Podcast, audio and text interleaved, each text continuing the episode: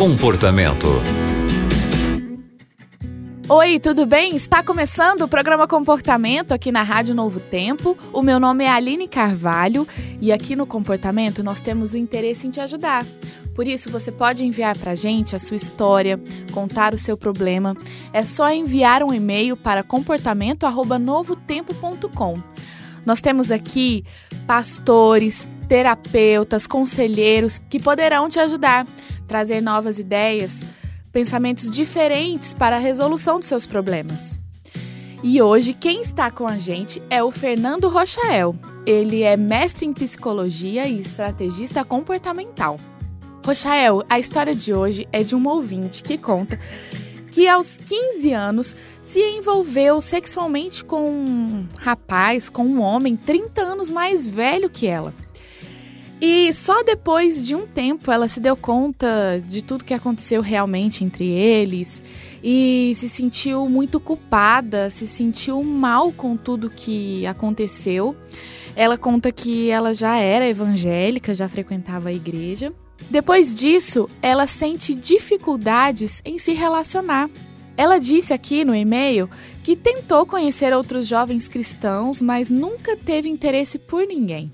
Ela quer, Rochael, manter a castidade até o casamento e ela pede a Deus que ele envie uma pessoa para ela, para esse casamento, para que realmente possa ser uma bênção, tudo de acordo com a vontade de Deus.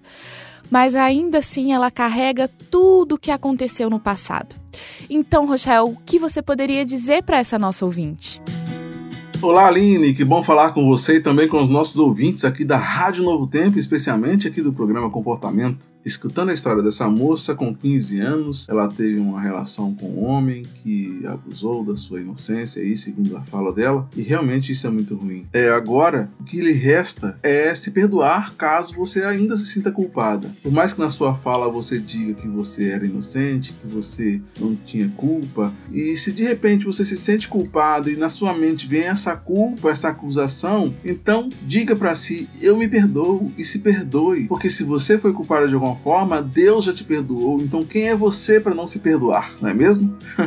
então perdoe-se. E esse perdão precisa ser dito para você, talvez até no espelho. Eu me perdoo, eu me perdoo. E a cada vez que vier essa culpa novamente na sua mente, você diga: Eu me perdoo, Deus me perdoou e eu me perdoo. Eu não tive culpa, eu me perdoo. Primeiro ponto. Segundo ponto, você não é um objeto, não é uma coisa, não é como um carro que quando for usado perde a validade. Você é uma pessoa, você é criação do eterno, você é preciosidade de Deus. Então, como pessoas, a gente não perde a validade porque de alguma forma teve alguma relação afetiva sexual. Entende? O seu valor é o mesmo. E o seu valor quem determina não é você mesma e nem os outros. Quem determina o seu valor é Cristo Jesus e ele tem o valor do sangue de Cristo Jesus na cruz. Então entende o valor que você tem? Você não é uma coisa, você é uma pessoa. E o fato de você ter essa relação lá atrás, aos 15 anos, nessa fatalidade que aconteceu com você, não diminui o seu valor. Terceiro ponto ponto. Cuidado com o exagero e com o medo. Quando você tem exagero e toda vez que você for se relacionar com um rapaz,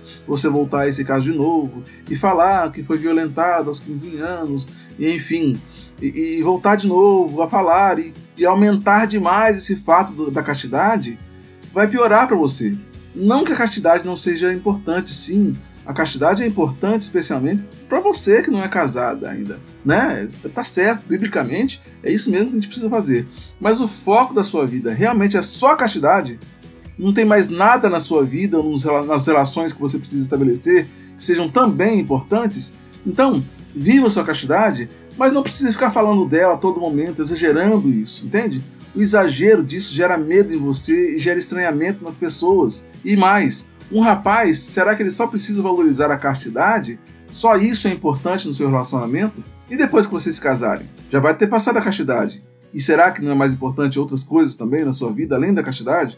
Então, viva a sua castidade, mas procure também rapazes que tenham outras características importantes para um bom relacionamento. E tenha características religiosas, financeiras, de maneira de trato, da maneira como ele trata a família, sobre a família, enfim há tantas características que são importantes para um bom rapaz para se casar, descreva isso também para você, para que seu foco, sua preocupação, seu medo seja livre do que aconteceu com você no passado. Liberte-se disso que aconteceu no passado e viva sua vida a partir de agora. Você já é uma mulher de 27 anos, já está no ponto de você cuidar de você em outros aspectos também. Mas o que eu consigo dizer para você de melhor é o seguinte: melhor que um bom conselho é um processo em que você faça com você e consiga desenvolver sua mente emocional, eliminar esses bloqueios emocionais, tratar você para que você consiga seguir à frente como adulta que você é. Você pode me procurar nas minhas redes sociais arroba Fernando Rochael no Instagram e no Facebook também tem lá, Fernando Rochael. Me procura, a gente conversa e de repente você conhece melhor meu trabalho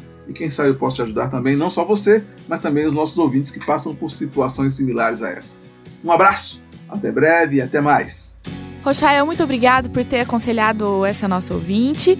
E você que está acompanhando o comportamento agora, pode enviar para a gente a sua história, contar o seu problema. Envie um e-mail para comportamento@novotempo.com. Muito obrigado pela companhia e até o próximo programa. Você também encontra o comportamento em youtube.com/novotempo rádio.